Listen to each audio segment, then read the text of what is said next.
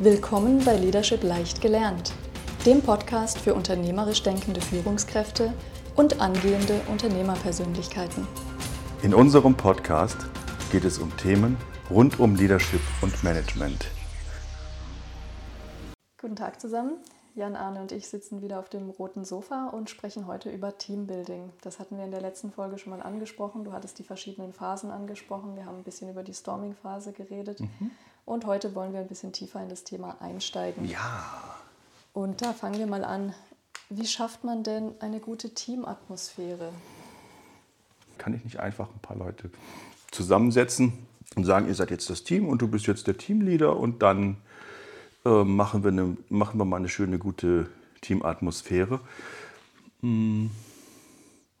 Ganz so einfach ist es, ist es nicht. Die Antwort mit der Teamatmosphäre möchte ich mit der großen Google-Studie beantworten. Da können wir auch noch in den, in den Text reinschreiben, äh, die, die, die Quelle von Google Rework. Und Google hat sich überlegt, wir wollen ja nicht ein paar Schlappis zusammenarbeiten lassen, sondern wir wollen Hochleistungsteams haben. Und wir unterstellen mal Google, dass die Hochleistungsteams haben, sonst würden sie nicht da stehen, wo sie heute stehen. Und das Ergebnis der Studie ist, dass Nummer eins ist die psychische Sicherheit. Im Original natürlich in englischen Worten. Äh, du erlaubst mir hoffentlich, dass ich das aufs Deutsche übersetze, einfach weil wir einen deutschen Podcast sprechen. Und die psychische Sicherheit heißt, ich kann mich ähm, natürlich verhalten. Also ich muss jetzt nicht in meinem Podcast Angst haben, oh, wenn die Jessie jetzt mitkriegt, dass ich irgendwo was abspickeln muss oder irgendwas äh, nicht richtig sage, dann geht sie zum Programmdirektor, den wir nebenbei gar nicht haben, und hält mir in den Rücken, dass sie lacht. Okay, ähm, also wir haben eine psychische Sicherheit in unserem Team hoffentlich auch in unserem Arbeitsteam. Und das ist die Nummer eins. Und das Gegenteil von dem psychischen Team, das nenne ich eine Ritterrüstung. Das heißt, ich muss mich jetzt verkleiden mit einer imaginären Ritterrüstung, wo ich so quietsch das Visier runter mache, damit Jessie, selbst wenn sie mich hier auf dem roten Sofa anguckt, die hat keine Ahnung, was in meiner Großhirnrinde vorgeht, weil ich, so wie es manche Politiker ganz hervorragend können, meine Emotionen zu 100 Prozent kontrolliere. Ähm, Besonders schwer Emotionen zu kontrollieren sind übrigens die Augenbrauen. Das hat mir schon mein Doktorvater gesagt. Kontrollieren Sie Ihre Augenbrauen. Wir sehen genau, was Sie denken. Fand ich super spannend. Damals hatte ich noch überhaupt keine Idee, warum ich denn überhaupt irgendwas verbergen sollte. Das zeigt aber auch, ähm, dass man nicht überall eine psychische Sicherheit habe. Wenn mich jemand darauf anspricht, ich möge doch bitte meine Körpersprache kontrollieren, dann zeigt das ja vielleicht, dass man nicht überall so entspannt miteinander arbeiten kann. Und psychische Sicherheit, da kann jeder im Team zu beitragen, jedoch am meisten der Chef. Das ist, denke ich, so. Wenn wir einen Teamleiter haben und äh, der uns das Gefühl von einer psychischen Sicherheit gibt, auch wenn irgendwas überhaupt nicht gut gelaufen ist, können wir uns anvertrauen, dann ist das die Nummer eins. Die Nummer zwei hatten wir, glaube ich, schon mal, aber wir wiederholen uns jetzt. Es ist die Verlässlichkeit dass wir uns aufeinander verlassen können, weil das ist extrem kraftraubend, denke ich, oder? Was meinst du? Ja, bestimmt. Ich meine, überleg mal, man müsste sich die Augenbrauen abrasieren, damit, damit man im Team klarkommt. Wer möchte denn sowas? Ja, oder einer von uns würde mal zwei Stunden zu spät zum Podcast kommen. Das wäre sehr nervig. Und ähm, ja, Nummer drei in dieser Liste ist die Struktur und die Transparenz. Sprich, wir haben klare Rollenpläne und Ziele.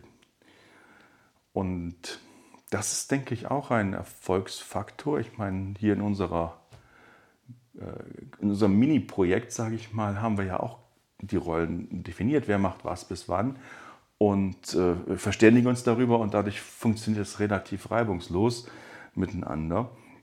Die Nummer vier hätte ich persönlich weiter vorn vermutet, das ist die Sinnhaftigkeit. Ähm, dass die Mitarbeitenden also das Gefühl haben einer Sinnhaftigkeit von dem, was sie tun ist aber eben erst die Prio 4 nach dieser Ausarbeitung. Und Nummer 5 ist die Wirkung, also dass die Teammitglieder davon überzeugt sind, dass ihre Arbeit wichtig ist und dass sie auch in dem Projekt sinnvoll das Projekt vorantreiben können. Auch hier ein Punkt, wo ich denke, dass die, die Teamführung wichtig ist. Wir hatten es ja schon von Wertschätzung. Und wenn die Arbeit, die der jeweilige Mensch abliefert, gewertschätzt wird, ist das, denke ich, sehr äh, unterstützend, um eben die, sich der Wirkung auch bewusst zu werden. Und man kann es vielleicht sogar umdrehen mit Menschen, die vielleicht auch mal äh, sich ihrer Rolle oder ihrer Wirkung gar nicht so bewusst sind, indem man sie herausgreift und sagt, Mensch, schau mal, dadurch, dass du jetzt dieses tolle äh, Projekt, Teilprojekt geleistet hast, kommen wir hier und da so gut voran. Klasse gemacht. Also auch da ist ja vom Chef nochmal eine Unterstützung möglich. Sehr gut. Gehen wir noch mal kurz auf das Thema psychische Sicherheit und Verlässlichkeit zurück. Angenommen, wir haben jetzt ein Team, was als Team nicht besonders gut funktioniert, ja. aber Ziel ist natürlich, dass die gut zusammenarbeiten in der Zukunft. Ja. Wir haben aber ganz unterschiedliche Personen in dem Team und ja. zum Beispiel eine Person, auf die ist halt kein Verlass, sage ich jetzt mhm. mal. Also zum Beispiel ähm, er oder mhm. sie liefert immer zu spät ab oder unvollständig oder oder oder. Ja. Die anderen im Team sehen das auch, aber zum Beispiel die Teamleaderin oder der Teamleader äh, sieht es nicht so und sagt, ihr seid, ihr seid toll, regelt es unter euch. Wie können die dann vorgehen, dass die psychische Sicherheit jetzt nicht beeinträchtigt wird, dass man das so bespricht, dass auch die nicht so verlässliche Person auf die gleiche Ebene kommt? Ich denke, das Erste ist, den Spiegel vorzuhalten und zu sagen, du schau mal bitte, wir haben ein Problem, ich habe ein Problem. Ich habe ein Problem, weil, und das hat die und die Konsequenzen. Und von der Methode bin ich jetzt gedanklich bei Marsha Rosenberg und der Nonviolent Communication, also gewaltfreien Kommunikation, wo wir unserem Gegenüber etwas erzählen. Und ähm, Real-Life-Beispiel, ich hatte eine junge Mitarbeiterin, die immer montags und dienstags krank war und sehr, sehr, sehr viele Montage und Dienstage. So, die war total cool, ne? Aber ähm, das war eben ein Problem. Und dann habe ich das zusammengerechnet, habe geschaut, die war insgesamt vier Wochen krank. Und das war ihr überhaupt nicht bewusst. Sie hat darüber keinerlei Buch geführt oder das irgendwie untersucht. Und dann habe ich im Vier-Augen-Gespräch sie mit diesem Fakt konfrontiert. Also nicht böse, sondern wirklich gesagt, du schau mal bitte, ähm, ich habe mir das hier angeguckt. Es ist äh, für mich schon ein Problem, äh, dass du so viel fehlst. Und insgesamt summiert es sich eben zu diesen vier Wochen auf. Die, die war völlig erschrocken. Das hatte sie so gar nicht wahrgenommen.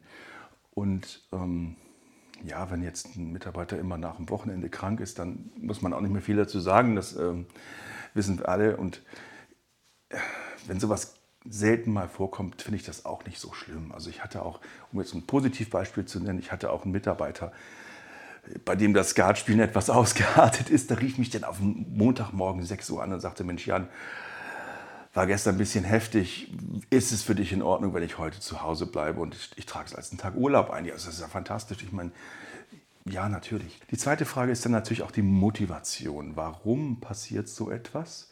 Warum kommt jemand zu spät? Warum erfüllt er die Arbeit nicht? Und das kann ganz verschiedene Ursachen haben. Und eine Möglichkeit, ich verschränke jetzt die Arme, was man so nicht sehen kann, verschließe mich jetzt, ist die passive Aggressivität. Kennst du den Begriff? Ja, der sagt ja. mir was. Passiv-aggressiv heißt, oh, ich habe es jetzt halt irgendwie wieder nicht geschafft und das ist dann eine Art, einen verdeckten Widerstand aufzubauen. Und das ist unangenehm und das ist schwer damit umzugehen. Und auch dafür gibt es natürlich Werkzeuge. Ähm, der ungeübte Mensch, der regt sich auf, ne? geht der Blutdruck nach oben und der Schallpegel auch.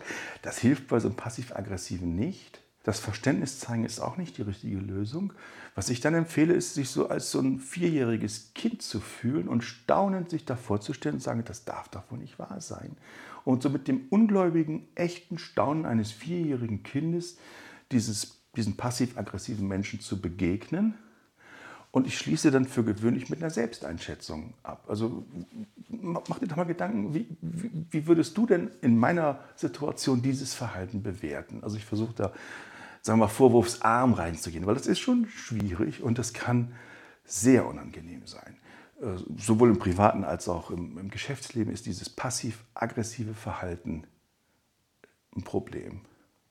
Und kann man das überhaupt auf Teamebene lösen, wenn jetzt die anderen Teamplayer, nenne ich sie mal, zu demjenigen gehen, auf welcher Methode auch immer? Oder ist es besser, wenn man da als Team zu der, zum Teamleader oder zur Teamleaderin geht oder das irgendwie mal anspricht und sagt, hey, du sprich mal mit dem? Mm, da gibt es, denke ich, keine Standardlösung. Also wenn wir einen kommunikativ begabten Menschen haben, würde ich das empfehlen, im Vier-Augen-Gespräch durchzugehen, ohne Teamlead dabei, weil das, das fühlt sich so ein bisschen an wie Verpetzen. Mhm. Deswegen würde ich das zunächst einmal, ich würde es immer im Vier-Augen-Gespräch machen. Wenn wir jetzt im Team vielleicht mit mehreren Leuten uns über eine Person wundern, dann können wir überlegen, wer von uns, wir haben es alle beobachtet, wer von uns wäre jetzt der Richtige. Und da wären die Kriterien zum einen vielleicht ein Vertrauensverhältnis, wer hat ein gutes Vertrauensverhältnis zu, dem, zu der Person, um die es geht und wer ist von der Kommunikation her dafür ähm, begabt und, und geeignet. Die zwei Kriterien, dass man es also niederschwellig erstmal versucht. Und ja, neben dem passiv-aggressiven haben wir auch noch äh, die Möglichkeit, äh, über, einen, über ein Dramadreieck äh, zu arbeiten. Das ist vielleicht nochmal ein Thema für eine separate Sitzung, was da, was da passieren kann. Wenn es ganz kurios ist, auch das habe ich schon mal erlebt, dass ich gebeten wurde, einen Teamtag zu organisieren, dann haben wir gar kein Team. Das hatte ich in einer Situation, wo ich eben beauftragt wurde, als externer Berater so eine Teamveranstaltung zu machen und habe in den Vorgesprächen festgestellt, die können nicht mal den Namen vom Gegenüber richtig aussprechen sondern haben nur mit, mit äh, Kürzeln oder mit Spitznamen, also abwertenden Spitznamen gearbeitet. Und dann bin ich rein und habe gesagt, Mensch, ihr habt zwar einen Teamtag bestellt, aber den kriegt ihr nicht, also zumindest nicht von mir. Habe erklärt, warum wir keinen Teamtag machen, weil ich gesagt habe, das ist Zeitverschwendung und Geldverschwendung. Dann war mein Vorschlag, wir machen heute Persönlichkeitsentwicklung. Und haben erstmal alle ein bisschen geschluckt und gesagt, es ist nicht so schlimm, wie es sich anhört. Wir haben dann von Harris den Klassiker Ich bin okay, du bist okay genommen und haben dann trainiert, wie wir wertschätzend miteinander arbeiten. Oh, kommt jetzt gerade sehr viel Methode von mir. Ne? Ich glaube, also in Harris können wir uns auch noch mal separat mhm. anschauen. Gut und ja, sehe ich auch so, wenn man jetzt äh, den Fall hat. Also mhm. es gibt im Team einen Konflikt zwischen zwei Leuten oder einen gegen das ganze Team, mhm. weil eben die eine Person zum Beispiel zu spät abliefert, schlecht abliefert, nicht das macht, was man besprochen ja. hat oder oder oder. Ja. Ähm, und man spricht die Person darauf an und sagt, guck mal, ich habe dir das äh, erklärt, der mhm. Prozess ist so und so, du ja. hältst dich wiederholt nicht ja. dran. Ja. Und von der Person kommt dann einfach nichts oder so ein Ja, ja. Und mhm. man weiß ganz genau, im nächsten Fall wird das wieder schief laufen. Mhm. Dann natürlich soll man weiterhin respektvoll miteinander umgehen, aber irgendwann ist ja auch das Fass voll, oder? Und mhm. wie kriegt man das dann auf die Reihe? Ich würde gerne in eine Frage reingehen. Also das wäre dann eine Situation, die, denke ich, nicht mehr unter den Teammitgliedern, sondern wahrscheinlich von der Teamleitung mhm. sollte dieses Gespräch äh, gesucht werden. Und da würde ich nach den Ursachen fragen. Und es gibt Menschen, die im persönlichen Bereich äh, vielleicht ganz schlimme Probleme haben, über die sie nicht sprechen möchten. Das sind Menschen sehr verschieden. Ähm, du weißt, ich habe überhaupt kein Problem, über gesundheitliche Sachen zu sprechen, aber manche mögen das nicht ansprechen. Und wenn jetzt hier der, der Mensch, um den es geht, sei es persönlich mit schweren Krankheiten zu tun hat oder er ist in seinem Umfeld stark belastet, weil ein Familienangehöriger beispielsweise schwer krank ist oder wenn es eine andere Ursache gibt. Die Ursache kann auch eine Überschuldung sein. Äh, es ist, warum auch immer. Also ich würde dann die Möglichkeit geben, dass sich der Mensch öffnet und wenn es dann eine Ursache gibt, die man irgendwie verstehen kann, dann haben wir Arbeitgeber auch die Pflicht zu unterstützen. Also ich gebe dann keine Lohnerhöhung aus, aber vielleicht äh, empfiehlt man eine solide Schuldnerberatung oder, oder, oder. Es gibt auch äh, Unternehmer, zum Teil auch Kundenunternehmen von mir, die dann auch bereit sind, da finanziell zu unterstützen mit Vereinbarungen, äh, um Druck von diesen Menschen zu nehmen. Wenn es um äh, Krankheiten geht, dann kann man, denke ich, auch versuchen, dass man temporär weniger Arbeitsleistung abfordert. Und möglicherweise auch ähm, darauf hinzuweisen, wenn wir hier zu keiner Lösung kommen, dann habe ich als dein Teamlead, als dein Vorgesetzter oder was auch immer auch gar keine Chance. Ja. Das ist ja auch nichts mehr, was man so unter Kumpeln oder unter Freunden machen kann, sondern das ist auch eine Professionalität, dass man das Verhalten irgendwann Konsequenzen hat. Wir hatten das in der letzten Folge schon angesprochen. Es gibt verschiedene Phasen des Teambuildings. Wir hatten ja. es da auf ein Projekt bezogen. Also man setzt ein Team zusammen, das ein bestimmtes Projekt abwickeln soll. Mhm. Und du hattest da diese Phasen angesprochen. Vielleicht kannst du da noch mal drauf eingehen ja. und auch ein bisschen auf das Zeitmanagement. Also wie lang gehen die Phasen? Also wir gehen nicht immer von Superprofis aus, sondern, mhm. sagen wir so, die breite Masse.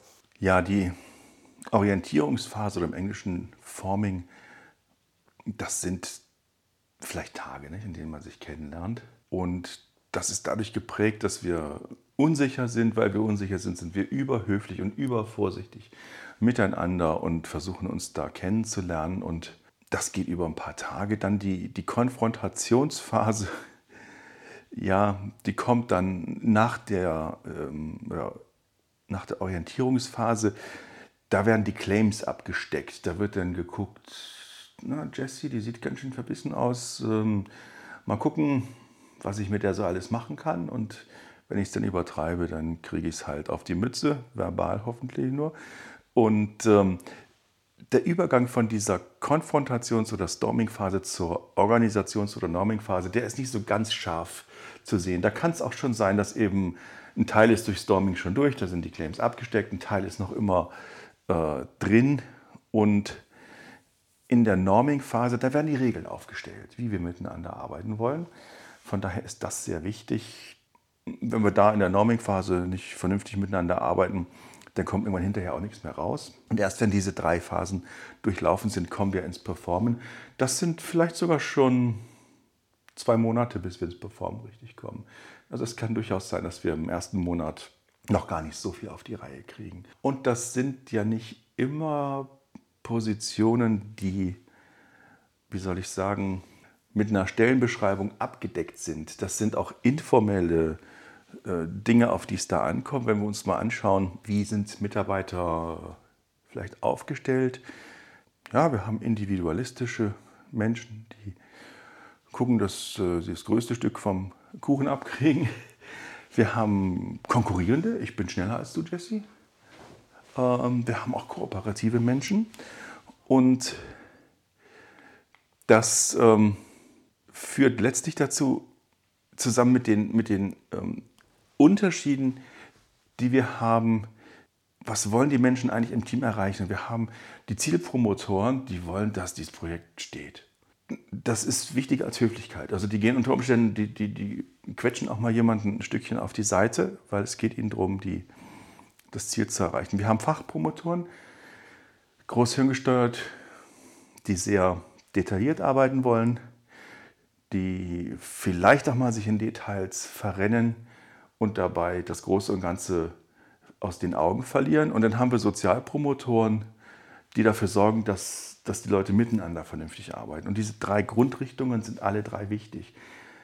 Wenn wir eins von den drei Ecken sozusagen rausschneiden, dann wird es quietschen. Ne? Dann wird irgendwas nicht so richtig funktionieren. Aber nehmen wir mal genau das Beispiel. Also sagen wir mal, in mhm. so einem Team haben wir jetzt viele äh, Zielpromotorinnen und mhm. Promotoren und äh, auch auf der fachlichen Seite, aber jetzt keine oder wenige soziale. Mhm. Das heißt, die kommunizieren dann nicht mehr miteinander, die einen gucken in die Richtung, die anderen in die andere. Und die verhaken sich unter Umständen. Okay. Also da kann es so sein, dass die Leute, dass die Menschen sich so verhaken, dass sie miteinander nicht klarkommen, weil sie verschiedene Schwerpunkte setzen. Und jemand äh, Erfahrenes macht sich vorher schon Gedanken beim Aufbau von so einem Team, wie, wie setze ich die jetzt so zusammen und wer könnte da welche Rolle natürlich übernehmen. Okay. Und wenn jetzt, wenn man merkt, man hat das Team zusammengesetzt, hat sich Gedanken gemacht, mhm. dachte, es würde so mhm. laufen mit der Rollenverteilung, aber es läuft überhaupt nicht. Ja. Und ähm, ja, das Team kommt nicht miteinander klar. Das hatten wir auch in der letzten Folge schon mal angesprochen. Mhm. Wie geht da dann die Führungsposition vor? Also die Führungsperson, meine ich. Die Führungsperson.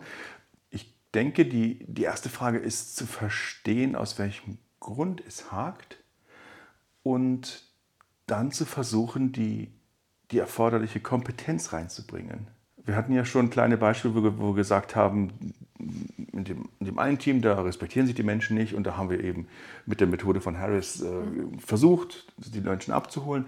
Ähm, das hat übrigens gut geklappt zunächst einmal, die haben sich wirklich darauf eingelassen, äh, auch, auch, wenn sie erstmal schockiert waren und so weiter. Ähm, dann geben wir Handlungskompetenzen rein oder wir geben Sozialkompetenzen rein oder Fachkompetenzen rein und versuchen das Team so zu unterstützen, dass sie äh, gut weiterkommen. Und da empfehle ich auch zu überlegen, ob man eine, eine externen Experten reinbringt, der externe Experte, ja, leider kostet er Geld, das ist richtig. Der kann aber auch sehr viel mutiger in die Problemstellungen reingehen.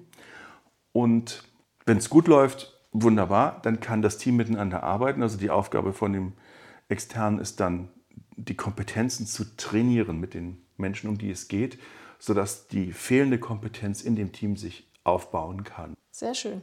Dann, wenn man das jetzt gemacht hat oder macht, mhm. würdest du also die These aufstellen, Teamfähigkeit ist erlernbar? Kannst du mir ein bisschen leichtere Fragen stellen? Also wenn wir uns in der Hierarchie der Führung anschauen, so möchte ich die Frage beantworten, dass die Basisform der Mitarbeit ist ein Individuum, das produktive Leistung abliefert. Punkt. Eine Stufe drüber ist ein Individuum, das fähig ist, im Team zu arbeiten. Das ist die Stufe 2. Und die Stufe 3 wäre eben ähm, jemand, der eine einfache, ein einfaches Team führen kann. Und dann geht es eben hoch bis zu visionären äh, Führungsmenschen und so weiter und so fort. Gibt es noch einige Stufen darüber. Also wenn diese die Fähigkeit, im Team zu arbeiten, nicht vorhanden ist aufgrund von extremen Sozialdefiziten oder wie auch immer, dann ist es unter Umständen schwer. Das kann sein. Ich vermute aber, dass man das auch schon vorher bemerkt. Das könnten, ich sag mal, jetzt äh, in Richtung Autismus Züge sein, Menschen, die sich schwer tun, in einem Team zusammenzuarbeiten. Wobei wir auch wissen, dass man mit Autisten ganz hervorragend arbeiten kann, wenn man sich eben auf die Eigenarten einlässt und wenn das so funktioniert, dann. Also es ist von daher immer in beide Richtungen ist die Frage, wie weit kann sich ein Team auf die Besonderheiten von Individuen einlassen und ähm, natürlich auch, wie weit ist ein Mensch bereit, sich dann einzufügen und einzufinden. Das muss ja von beiden Seiten irgendwie kommen. Und das ist auch eine Frage der Kultur. Wenn wir im asiatischen Raum unterwegs sind, dann wollen die Menschen sich sehr ähnlich sein dann wollen sie sich einbringen und sie wollen zusammenarbeiten. Wenn wir hier in Westeuropa sind, äh, dann sind wir sehr individualistisch und ich habe keine Lust, nur weil Jessie jetzt vielleicht meine Chefin ist, eine Maske ins Gesicht zu tun oder irgendwas anderes zu machen, nur weil sie meine Chefin ist. Pff, das geht ja gar nicht. Ähm, also wir sind ganz anders gestrickt und wollen uns zum Teil nichts sagen lassen. Also oder ganz, ganz, ganz wenig sagen lassen. Ich will so bleiben, wie ich bin, heißt ja in der einen Reklame. Und das möchte ich in Frage stellen. Also, ob das so sinnvoll ist. Denn häufig ist es ja so, dass wir miteinander viel, viel schlauer sind als jeder von uns alleine.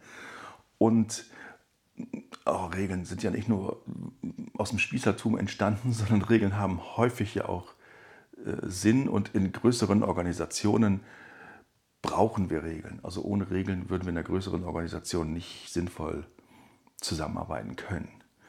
Ob das jetzt sexy ist oder nicht, ist eine ganz andere Frage. Ja, also ein Stück weit muss man sich ja auf Regeln einlassen, tun wir im normalen Leben auch. Es gibt Verkehrsregeln und äh, mhm. diverse andere Regeln. Aber nehmen wir mal jetzt so eine Person, ähm, der ist in einem Team und sagt aber, ich weiß ich nicht, bin ein super Typ und ein mhm. bisschen narzisstisch drauf vielleicht. Mhm. Und ich lasse mir eben nichts sagen von niemand. Ja, dann mach doch dein eigenes Unternehmen auf, oder? Ja, Problem gelöst. nee, ganz im Ernst. Also, ja. ähm, wenn das so ist, wenn du dich selbst verwirklichen möchtest und wenn du alles besser weißt als alle anderen, dann würde ich das wirklich vorschlagen. Also da habe ich überhaupt kein Problem. Äh, es, gab auch Situationen, da habe ich noch 20.000 Euro auf den Tisch gelegt und gesagt, komm, nimm's, nimm's mit. Komm, Startkapital. Mach. Das ist ganz interessant, was dann passiert. Haben es viele angenommen? Nein. Im ersten Moment Schreck. Ja, im Ernst. Ja, aber sowas von ernst. Es gibt Menschen, die einfach sich gut fühlen, wenn sie stänkern. Das ist so. Hm. Man, man nennt die Stinkstiefel. Das darf man offiziell nicht sagen. Was ist das ähm, sozial verträglich formuliert? Das brauche ich deine Sprachkompetenz. Wir bleiben bei Stinkstiefel. Wir bleiben bei Stinkstiefel. korrekt. okay. Was macht man denn mit so einem Stinkstiefel? Spiegelverhalten und ähm, ja, wenn es irgendwann mal zu anstrengend wird, dann Gruppendynamik. Jetzt hat sich ja während der Pandemie ähm, die Arbeitswelt so ein bisschen gewandelt. Viele können jetzt von zu Hause aus arbeiten oder sollen das auch. Mhm. Manche Unternehmen fördern das ja, andere sagen, nein, auf gar keinen Fall, ihr kommt alle wieder zurück. Mhm. Hast du das ähm, in deinem beruflichen Umfeld erlebt? Gibt es da große Vorteile oder Nachteile jetzt für Teamarbeit, wenn man remote arbeitet? Oh, die Frage ist herrlich und die ist so einfach überhaupt nicht zu beantworten. Ich fange vielleicht mal mit einem etwas überraschenden Ergebnis an. Ähm, wer mir nicht glaubt, mag den Zeitungsartikel Die Überangestellten in der Neuen Züricher Zeitung recherchieren.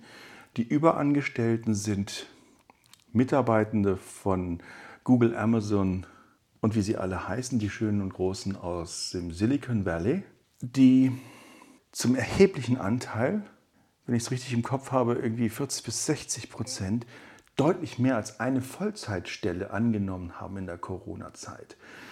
Ähm, die nach, aus, nach, nach der Aussage dieses Zeitungsartikels ist die Stimmung in den großen Firmen derart schlecht, dass viele Mitarbeitende gar keine Lust mehr haben, äh, obwohl die Gehälter wahnsinnig hoch sind, für diese Unternehmen zu arbeiten.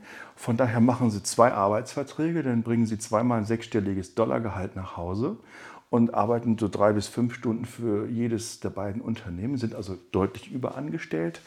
Äh, andere, da ist es tatsächlich so, dass sie einen Anstellungsvertrag haben für eine Vollzeitstelle, aber im Grunde schon nebenbei äh, noch eine halbe Stelle machen, ähm, um sich selbstständig zu machen.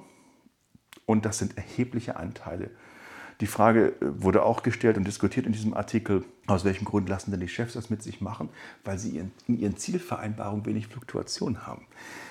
Es ist bekannt, dass die Stimmung in diesen, das sind übrigens die Unternehmen auch, die theoretisch ganz wissen, hervorragend wissen, wie Teams funktionieren, aber in der praktischen Umsetzung äh, tun die sich auch schwer. Und das ist jetzt mal so ein Negativbeispiel, was ich jetzt äh, bewusst gebracht habe. Ähm, gibt es auch Positivbeispiele ganz bestimmt? Sehr schöne Positivbeispiele gibt es, und zwar Organisationen, die sich im strategischen Sinne mit der Virtualität als neue Arbeitsform auseinandergesetzt haben. Und die sind zum Teil zum Schluss gekommen, dass eine virtuelle Organisation besonders dann gut funktioniert, wenn wir keine klassischen Hierarchien mehr haben, sondern wenn wir auf eine Selbstorganisation setzen. Das heißt, die haben parallel zur Virtualität auch in Richtung einer Selbstorganisation gearbeitet und da sind mir Unternehmen, sehr, sehr, sehr große Unternehmen mit mehreren hunderttausend Mitarbeitern bekannt, die internationale, sogar kontinental übergreifende virtuelle Teams aufgebaut haben, die selbst organisiert Projekte managen. Wow. Es gibt aber natürlich auch Jobs, wo man, oder sagen wir, ja, bestimmte Stellen, die kann man gut von zu Hause aus jetzt auch erledigen. Ja. Und man muss auch nicht unbedingt ständig in, in Kontakt mit dem Team sein. Nein. Ähm, also man hat halt so seinen Arbeitsload und den, ob man den jetzt im Büro mhm. äh, abarbeitet oder zu Hause, spielt eigentlich keine Rolle.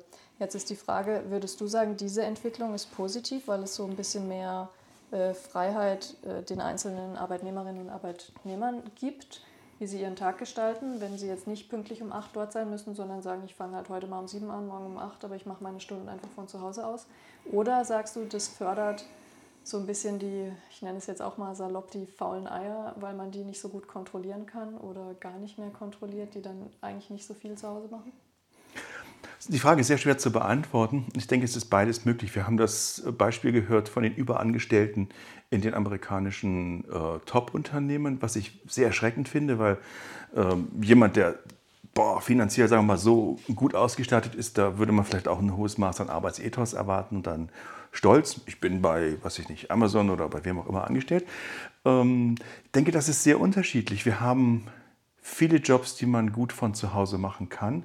Wir haben auch viele Jobs, wo ich übrigens auch schon lange vor der ähm, Corona-Zeit habe ich meine Leute nicht an den Schreibtisch gebunden. Also wer aus welchen Gründen auch immer ein, zwei Tage die Woche im, im Homeoffice arbeiten wollte, da habe ich kann ich mich nicht erinnern, dass ich irgendwann mal Nein gesagt habe. Aber du sagst jetzt ein, zwei Tage die Woche, also du sagst denen auch nicht, ihr könnt komplett daheim arbeiten.